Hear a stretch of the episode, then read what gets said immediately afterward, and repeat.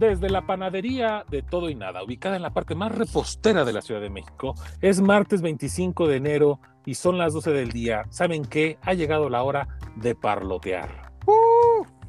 Así es, mis queridos escuchas. Les doy la bienvenida a este su programa.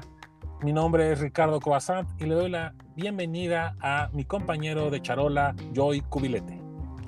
Hola, ¿cómo están? ¿Escuchas? Ah, yo quería ser Garibaldi. Así Pues, todo festivo. Joy Cubilete Garibaldi. Cha- chava- chabacanesco y así como que todo bailando y todo. Pero bueno, escuchas, estamos muy emocionados de tenerlos nuevamente acá. Estamos en la temporada 2. Ya, ya llevamos una temporada dándole, dándole lata. Eh, ya saben, hoy me pueden encontrar en Twitter como Joey Arju. Y a Rick lo pueden encontrar.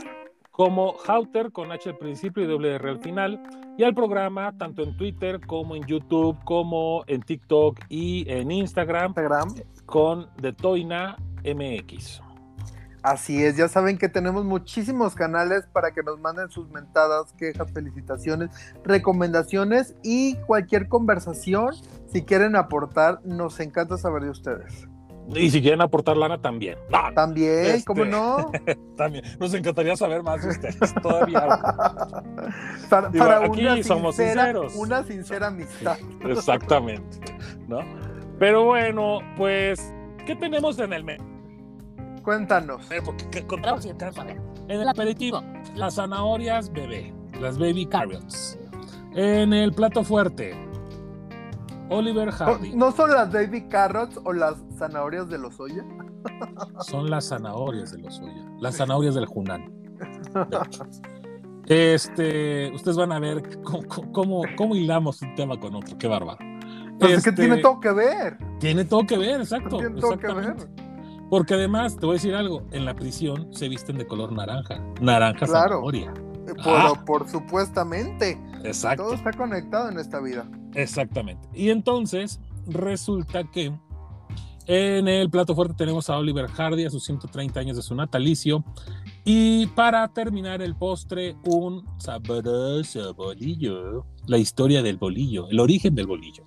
¿A ti sí te funciona que cuando te da miedo te comes un bolillito y todo chido?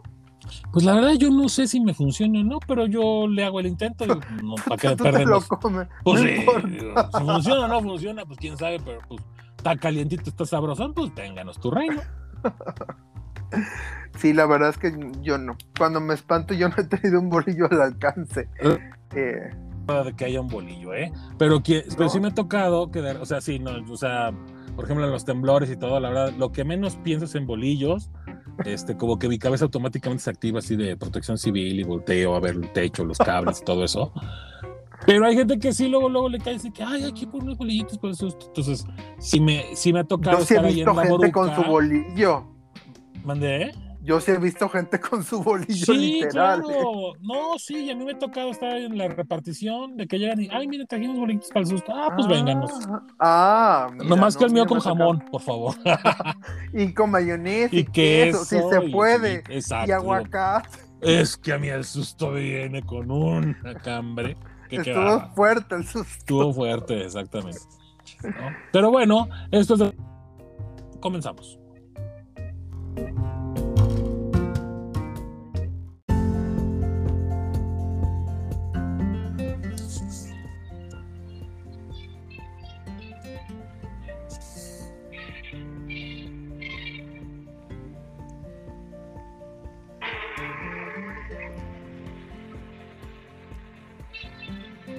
Ah, qué buena esa caricatura de poeta y campesino de Andy Panda.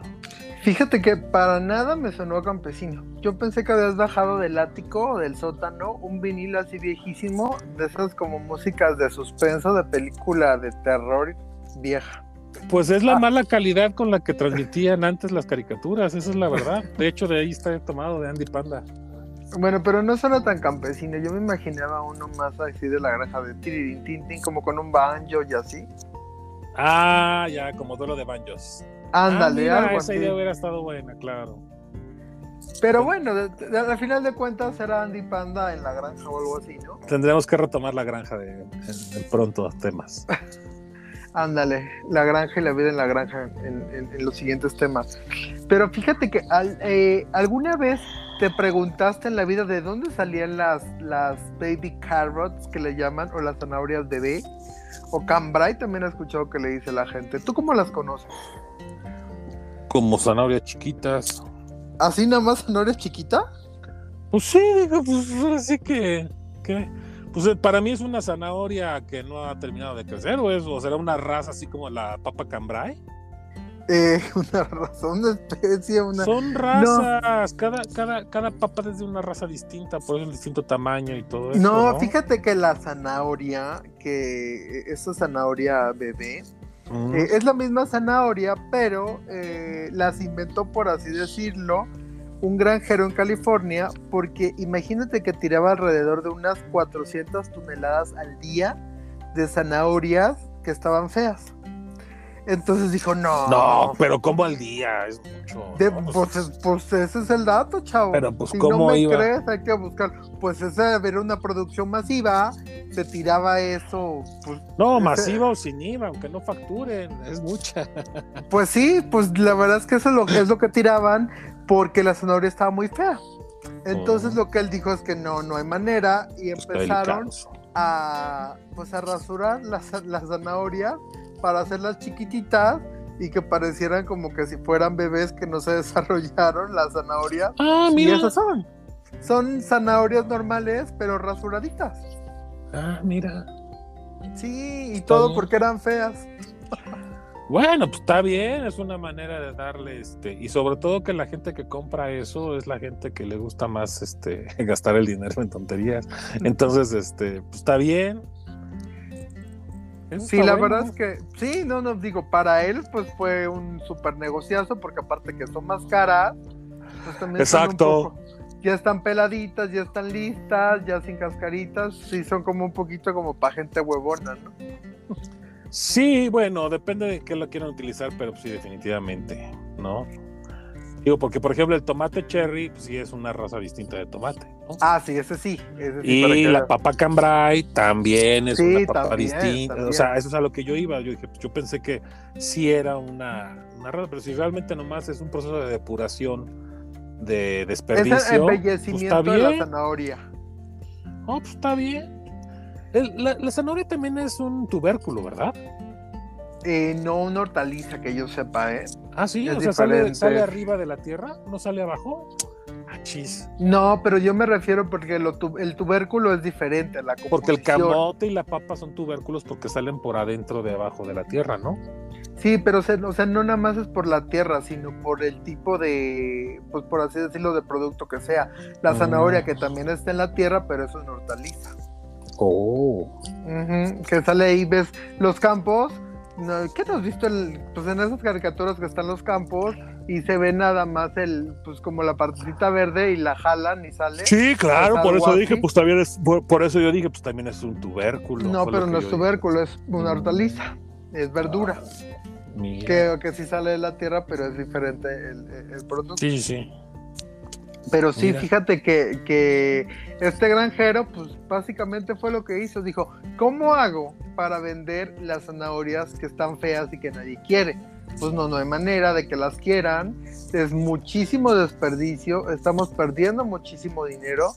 Entonces, pues no sé cómo las hagan de verdad. No creo que se sienten todas y va a ver, vamos a esculpir las zanahorias. Pero pues iban haciendo esa reducción, supongo que con una maquinita y pues las venden bastante más caras. Lo que sí pues es que ya, ya te queda como el tamaño de un pues de un bocadito, ya está pelado, ya está pues todo así limpiecito, bonito y pues ya nada más agarras y, y la comes muy cómodamente. Obviamente te están cobrando pues esa huevonería, pero pues también se ve chula, se ve bonita, ¿no? Así como el tomate cherry, que sí es otra especie, como tú bien decías, y también tiene un sabor diferente. Mm, como más ácido, ¿no? Sí, como, sí, pues sí, a mí sí me parece que sale más ácido, pero también como un saborcito más suave, como más mm, ligerón. Mm. Digo, para como para la ensalada y para todo, pues sí se antoja una, una zanahoria, una pequeñita con su cherry. Las papas cambray la verdad es que no me gustan mucho, así que No se me antoja para ensalada, pero lo demás sí. Ah, la papa cambray eh, la preparas con este para botana y está muy rica. Híjole, es que a mí no me gusta la papa, En man. salsa, en salsa, ¿cómo se dice? En salsa esta salsita que, que- que- Chipotle, como inglesa. guajillo. No, salsa- como Ah, salsa inglesa. Como jugo y Maggi. jugo Maggi, ajá. Y con, con papa cambray, eso saben a todo dar. No, la verdad es que a mí no, no me gusta mucho la papa, que digamos. No, eso sí, es te, la- eso sí te la debo. Pero sí he visto que digo que hay mil, mil y un preparación de papas y las esas de cambray las he visto como en unas salsitas, como en fiesta, pero como en un tipo guiso así como un adobito. Y pues a la gente parece que le gusta mucho. O sea, como que sí Mm. tiene éxito la papita cambray. Pero no, la verdad es que no, no te la ven manejando. Oye, pues a ver si este, ¿qué platillos en el Hunan venden con este zanahoria cherry, ¿no? Digo, con zanahoria este bebé. Bebé. Digo, porque como ahora ya este volvieron a liberar a Emilio Lozoya, pues ya este ya, ya los podrá ir a degustar de nuevo. No, pues seguro se puede comprar mil y un bolsas de zanahoria bebé. Todo patrocinado por acá sus fieles seguidores. Ay, oye, ¿y qué te parece? Saludos a? Emilio Lozoya. No, yo no le mando saludos, la verdad. Ah, yo sí. Pero este, por- pero lo que yo me pregunto es, lo dan de, lo, lo liberan porque es un cuate que no puedes, que ya pasó más de tres meses en prisión preventiva y no se le ha podido fincar un caso verdaderamente en contra. ¿Y qué onda con Rosario Robles que lleva dos años en prisión preventiva? ¿Y Pues, qué mm. onda con la cuñada de Hertz Manero que igual? Ah, la de Hertz Bandero, no, esa no me la sabía, ¿eh? Sí, es una señora que el fiscal está acusando desde hace más de año y medio y que la metió a la cárcel porque falleció su hermano, el cual aparentemente era su prestanombres, y él lo que quiere es quitarles cualquier tipo de herencia porque él argumenta que él es el, el propietario de todo. Oh. Entonces, este, hasta una, hasta entrado en el cual resulta que esta señora también es la suegra de este Alfredo del Mazo. Y entonces, ¿Cómo? O sea, es cuñada de Hertz Manero y suegra de Del Mazo. pues claro, amigo, pues es que ya sabemos que todo queda en familia. Sí. Y entonces eh, hay, una, hay, un, hay una grabación en la cual dicen que Hertz Manero no quiere negociar con nadie más de la familia que no sea Alfredo del Mazo, que es el único que al que reconoce con cierta capacidad ahí de, de poder llegar a un acuerdo. Y mientras tanto la señora, que es una mujer, ojo, eh, de más de 80 años que está en la cárcel. Pero debe estar como en domiciliario, ¿no? No, Oh. Eso es lo que todo mundo, y, y, y fíjate, ya por procedimiento le tocaba ser liberada hace, ¿qué te gusta? Un mes. Y entonces el super amigo de Hertz Manero, el, el ministro presidente de la Suprema Corte, atrae el caso y, el, y nomás con el simple hecho de atraer el caso, pues ya no la pudieron liberar. Y ahora hasta que la Suprema Corte no se pronuncie, tiene que seguir en la cárcel. Híjole, qué mala onda, pero sí, eso sí no, no. O sea, no, es una no mujer de más de en mi 80 radar. años que por edad, eh, por edad no debería de estar en la cárcel. Luego, está en prisión preventiva. Él dice que este mató a su hermano prácticamente, que porque fue por negligencia, no lo cuidó adecuadamente. Oh. Pero la realidad es que ya hubo jueces que dijeron que no era verdad. Cuando él no era fiscal, él no pudo hacer absolutamente nada. Pero en cuanto tomó posesión de la fiscalía, vámonos. Oye, estamos hablando de un, de un abuso de poder tremendo, tanto en un caso como en el caso de, de esta mujer, y como en el caso de Rosario Robles. Que lo que mis comentarios no eximen de que sean o no culpables, ¿eh? que quede bien claro. Lo único que estoy diciendo es, pues no hay un debido proceso que realmente justifique que estén una o la otra en la cárcel. Mientras tanto, el señor Lozoya, pues ya volvió a estar libre. ¿Por qué? Porque pues hay, con él sí hay el debido proceso y con él sí hay la justificación de dejarlo libre. Creo que estaba colaborando, iba a colaborar, iba a hacer algo. Nunca ha presentado nada. No ha presentado Sí. pruebas. Y el problema es que tampoco tienen pruebas contra él. O sea, Ah. él, él accedió y entró a la cárcel porque básicamente los chantajearon con que la mamá iba a entrar a la cárcel y la mujer está Sí, detenida en eso sí me acuerdo. Eh, por eso es por lo que entró a la cárcel. Pero nunca ha habido un caso sólido en contra de él o en contra de este de los que él acusa como Sí, no ha presentado ninguna prueba sólida con, para irse contra los demás. O sea, no ha sido colaborador básicamente. Dice que Pero- sí, pero a la mera hora no. Pero la fiscalía tampoco ha podido, ¿no? Porque es bueno, ok, si él no puede embarrar a nadie, bueno, pues que no embarre a nadie y que él pague la culpabilidad, porque además él es un eh, delincuente confeso. O sea, él dijo, sí, sí, sí recibimos dinero y sí fueron este. Entonces, ya está su declaración en la cual confiesa que él y- cometió delitos. Pero la fiscalía no ha tenido la capacidad o no ha querido tener la capacidad para fincar la culpa sobre los delitos que él ya aceptó. Así que, pues así están las cosas. Con eso de ¿Qué las zanahorias. Con eso de las zanahorias, exactamente.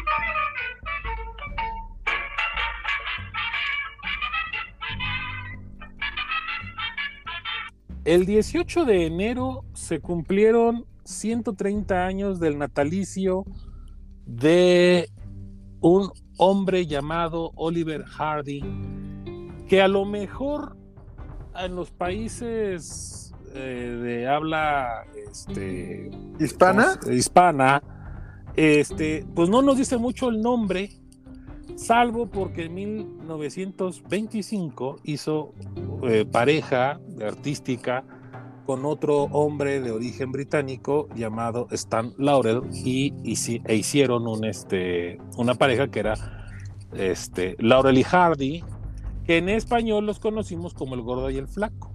Claro. Porque ya ¿Cómo ves que todas las traducciones vienen, pero si bien, bien, bien contextualizadas, entonces sí. Sí, sí, Pues- totalmente. Es que realmente ellos nunca vendieron como que un personaje en total. O sea, ellos vendieron su personaje, su, su persona. Que, que de hecho a Hardy sí le afectaba el tema de lo gordo, porque era un hombre de 1,85 que pesaba 125 kilos. No, pues estaba re bien. Digo, tampoco era una obesidad. No, no era una varita de nardo, pero tampoco era la Tonina Jackson. Pero por ahí Sí. andaba. Sin embargo, por su fisonomía, fíjate que él nace en Harlem, Georgia, y fue hijo, eh, bueno, de un eh, veterinario De madre y de padre. inglés y una este, migrante escocesa, viuda, que fue como su tercer matrimonio cuando él nació.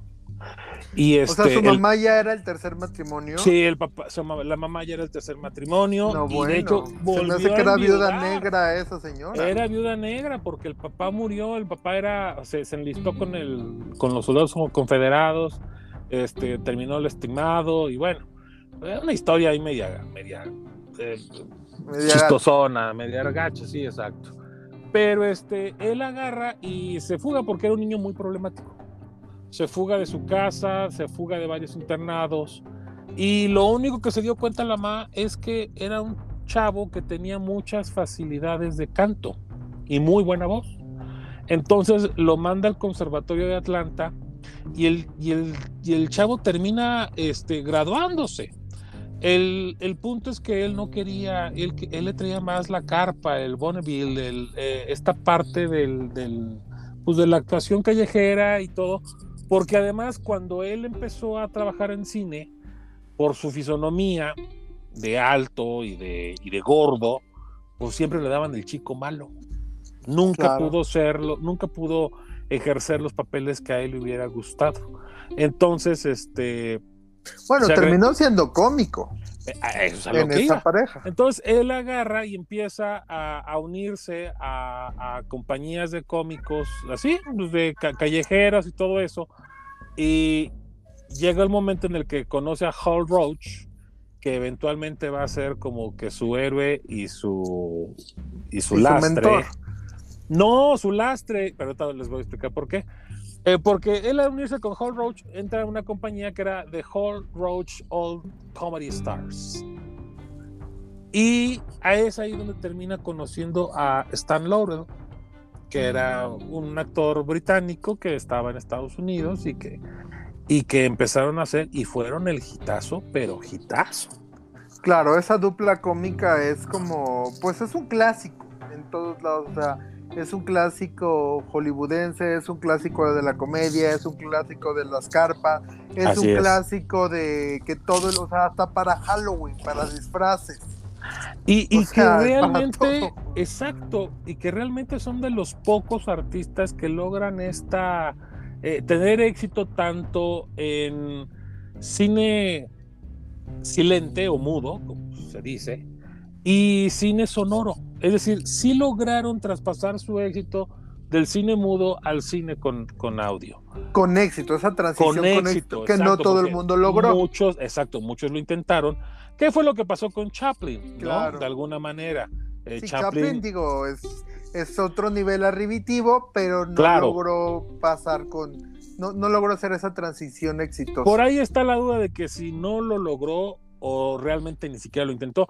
Hay por ahí un este un discurso de despedida de Chaplin muy bueno, muy fuerte, justamente hablado de los tiranos y todo eso pues, por lo que estaba viviendo en Alemania, ¿no?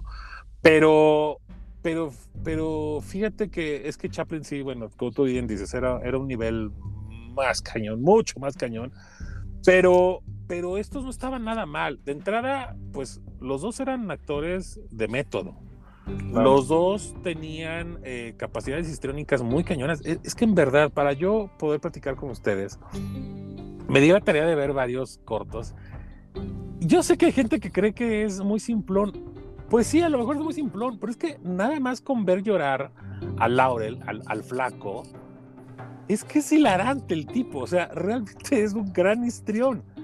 Y, y, dices, oye, tenían un humor negro muy bueno para la época. Lo que pasa es que muchas veces eh, cuando uno los veía aquí en México, pues no, no, no, no alcanzaba uno a compenetrarse con lo que está viviendo, porque la verdad es que, seamos sinceros, México estaba así como como en unas cuantas revoluciones antes, ¿sí me explicó? O, sea, ¿qué, qué, qué no tratas de insinuar? A, ver. Pues que, no estamos a la altura como público. No, México no era tan cosmopolita, no tenía esa apertura, ¿sí me explicó? Entonces, de repente, como que hay muchas cosas entre los gangs que se van quedando perdidas porque la gente no estaba familiarizado con ellos. Tal vez a lo mejor uno que otra persona de clase alta, de, de, de clase que pudiera viajar y todo, sí lo podría entender muy bien pero el público general de México, pues se iba a la simplonería, que era muy buena, la técnica del pastelazo y todo eso, que era muy buena. Eh, y, que aparte no era nada barato, porque hay cortos en los que, verdad, hablan de, por ejemplo, no sé cuántos, tres mil pasteles que se consumieron en la grabación, y hay, hay uno de, una, una, película que es de Music, de Music Box, este, donde quieren subir una pianola y, son como 90 o 70 intentos y, realmente dices, ¿de dónde sacaban ingenio? Para siempre encontrar la manera de echar a perder la, maniobra, ¿sí me explico? O sea, creo que eran trabajos muy bien hechos. Yo creo que sí. Muy bien pensados. Sí, se supieron apreciar. De hecho, por ejemplo, Viruta y Capulina, pues totalmente toman la inspiración de ellos, ¿no? Y de muchos otros también sé que en parte los habían inspirado también los, los tres chiflados. Pero, o sea, ellos fueron un referente y a lo mejor, si bien no captábamos todo el humor que había, yo creo que sí se supieron apreciar. A lo mejor, sí, como bien comentas, a lo mejor no toda la extensión de lo que hacían y nos íbamos a lo mejor por lo más digerible, pero pues también un poco el choque cultural, ¿no? No todos los chistes que, que donde hubiera un juego de palabras, donde hubiera alguna confusión, eh, nosotros los captábamos tan, pues, tan fácil como, pues, como las personas angloparlantes. Exacto, independientemente de lo que, de lo que decíamos, o sea, en Estados Unidos no lo conocían como el gordo y el flaco. Claro. o sea, eran Laurel, Laurel y, y ¿no?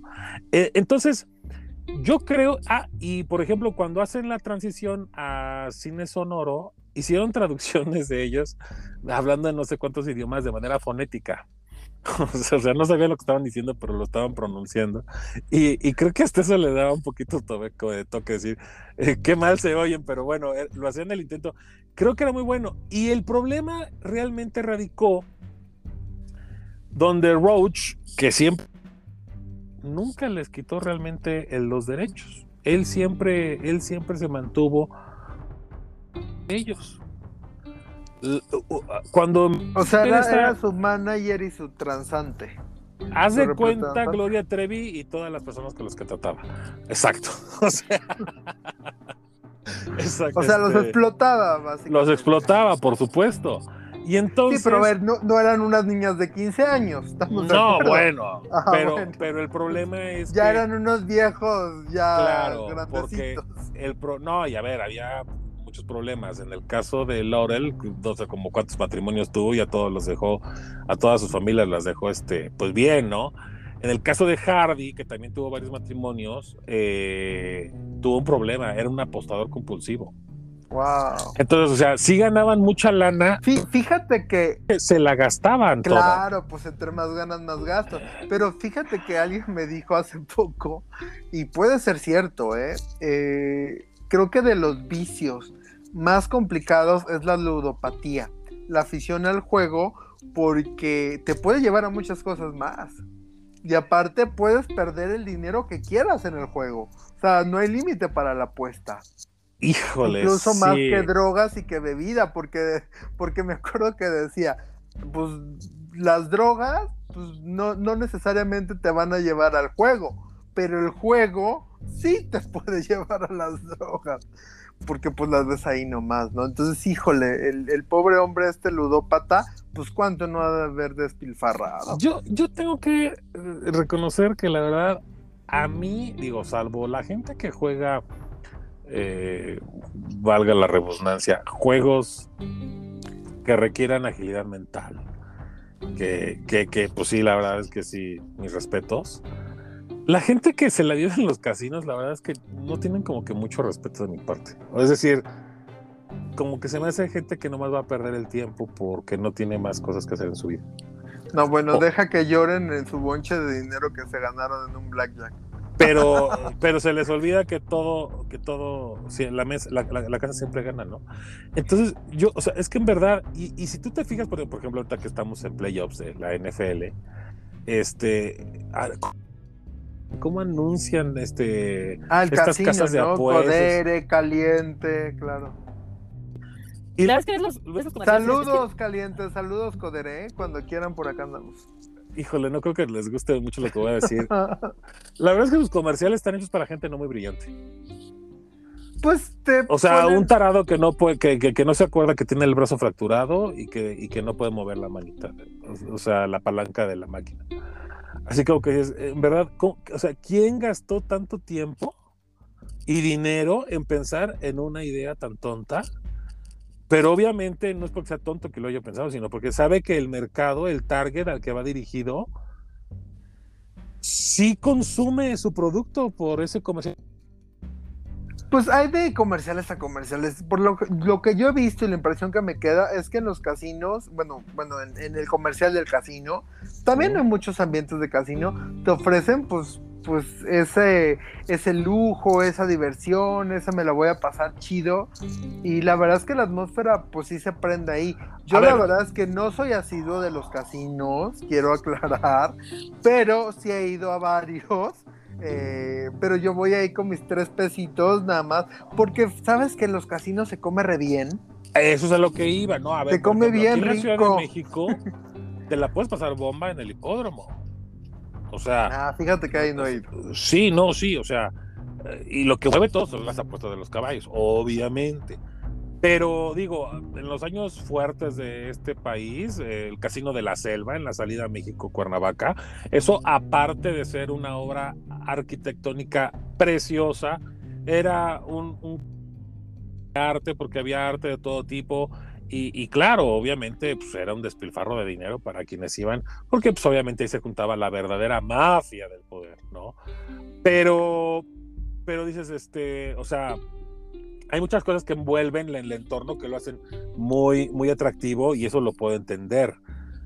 Pero para ti y para mí, que, que, sabemos que podemos ir a apostar una cierta cantidad de lana y que no vamos ni a perder la camisa, ni vamos a hacernos millonarios, porque pues, por la cantidad de apuesta que hacemos es muy poca, este, eso sí lo entiendo y, y, y hasta lo celebro. Y, y, claro, pues sí, ¿por qué no ir un ratito al casino y pasarte la padre y comer rico, no?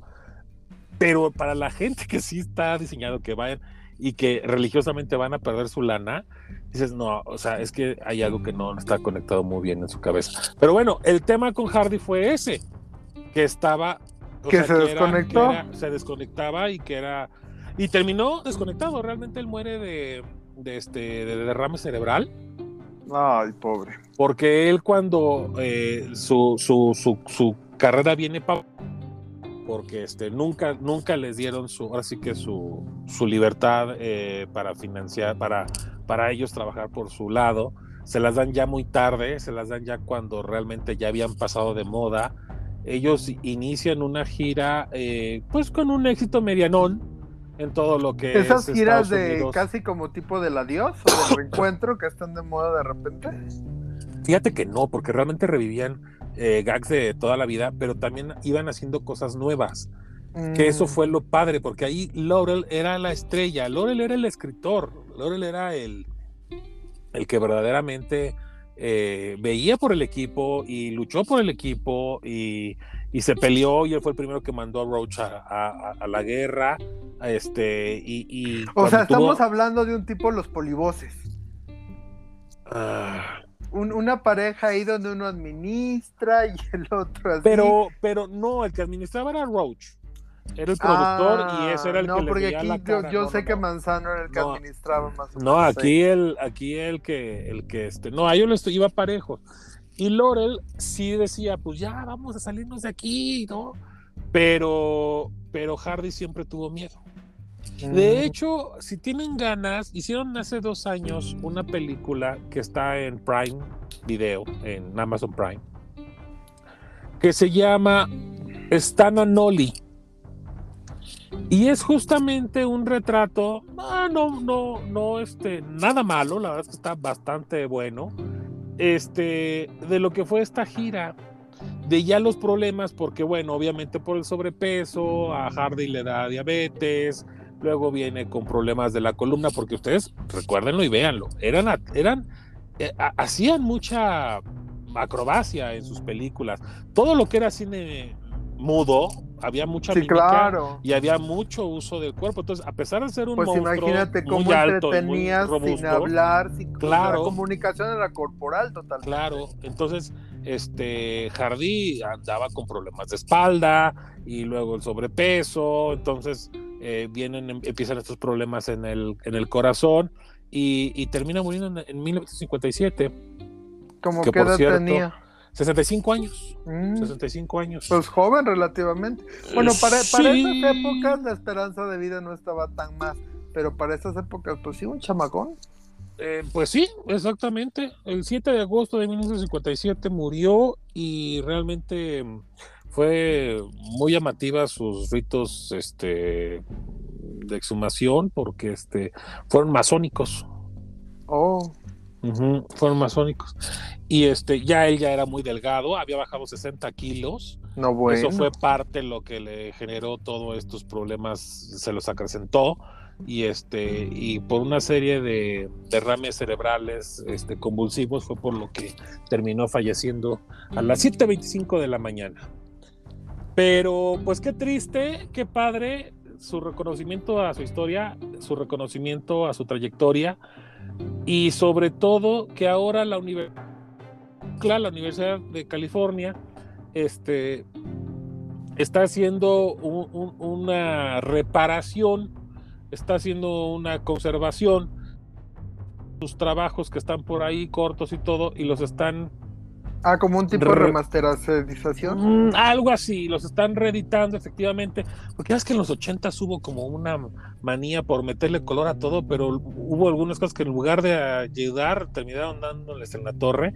Entonces ahora los, los estudiantes de, de, este, de cine del AUCLA están haciendo esta recuperación de materiales y la intención es generar el mayor acervo de este del gordo y el flaco. Oh, qué bien, qué bueno.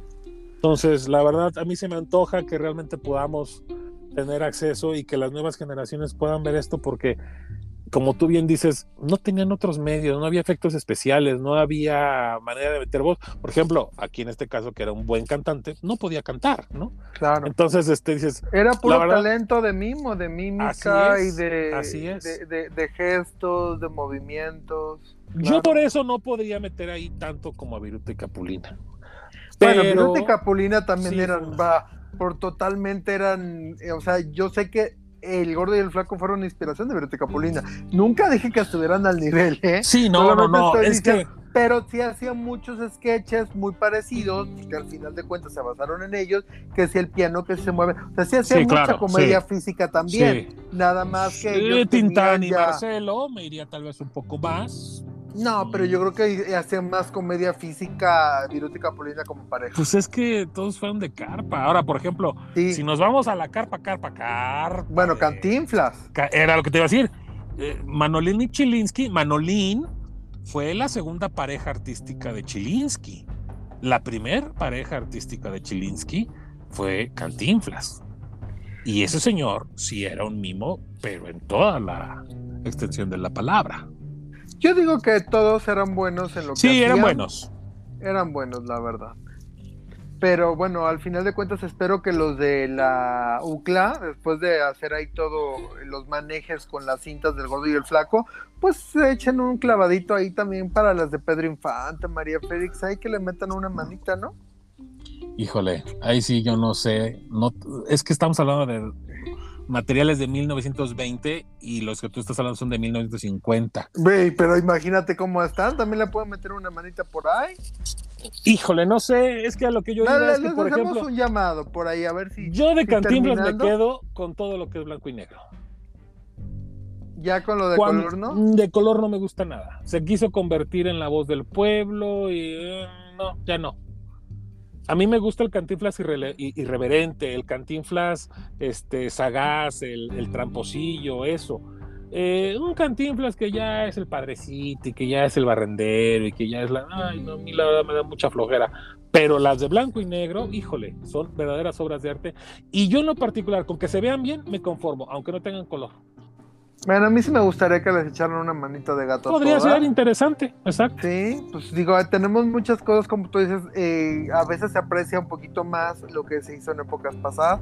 Entonces, bueno, hacemos un llamado. Sabemos que los de la UCLA son fans de este podcast. Entonces, no sean malitos. Cuando terminen ahí con lo del gordo y el flaco, a ver si se pasan aquí por unas cintitas.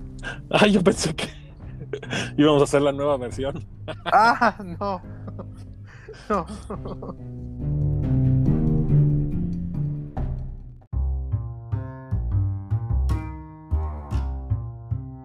Estimados escuchas, hemos llegado al final de este episodio. Ah. Ni modo, ya saben, como cada semana nos encanta saber de ustedes y que ustedes sepan de nosotros. Si les ha gustado el podcast y quieren hacer alguna donación de aproximadamente un millón de dólares, bienvenido. Aquí se recibe con mucho gusto. A mí me encuentran también, sí, como no. A mí me encuentran en Twitter como Joy a mí como Hauter, ya saben cómo se escribe, y al programa en Twitter, Instagram, TikTok, YouTube, como de Toina MX. Y acuérdense que nos pueden escuchar en la plataforma de eh, Apple Podcast, Google, Podcast, Spotify, Anchor y muchos otros que no son tan famosos, pero sí estamos en un chorro de lados, ¿eh? No crean que no. Ni nosotros sabemos en dónde estamos. Ni nosotros sabemos en dónde estamos. Creo que andamos ahí por una emisora ahí medio europea, no sé qué, que ahí tenemos mucho éxito. No sé cómo nos traducen, pero bueno. A lo mejor Un saludo a todos los que nos dieron la bienvenida de regreso. Gracias por escucharnos, gracias por estar ahí. Y esperemos que sigamos haciendo algo que los entretenga por lo menos un ratito a la semana. Exactamente. Y a todos esos que pensaron que no íbamos a regresar, pues ya, enos aquí.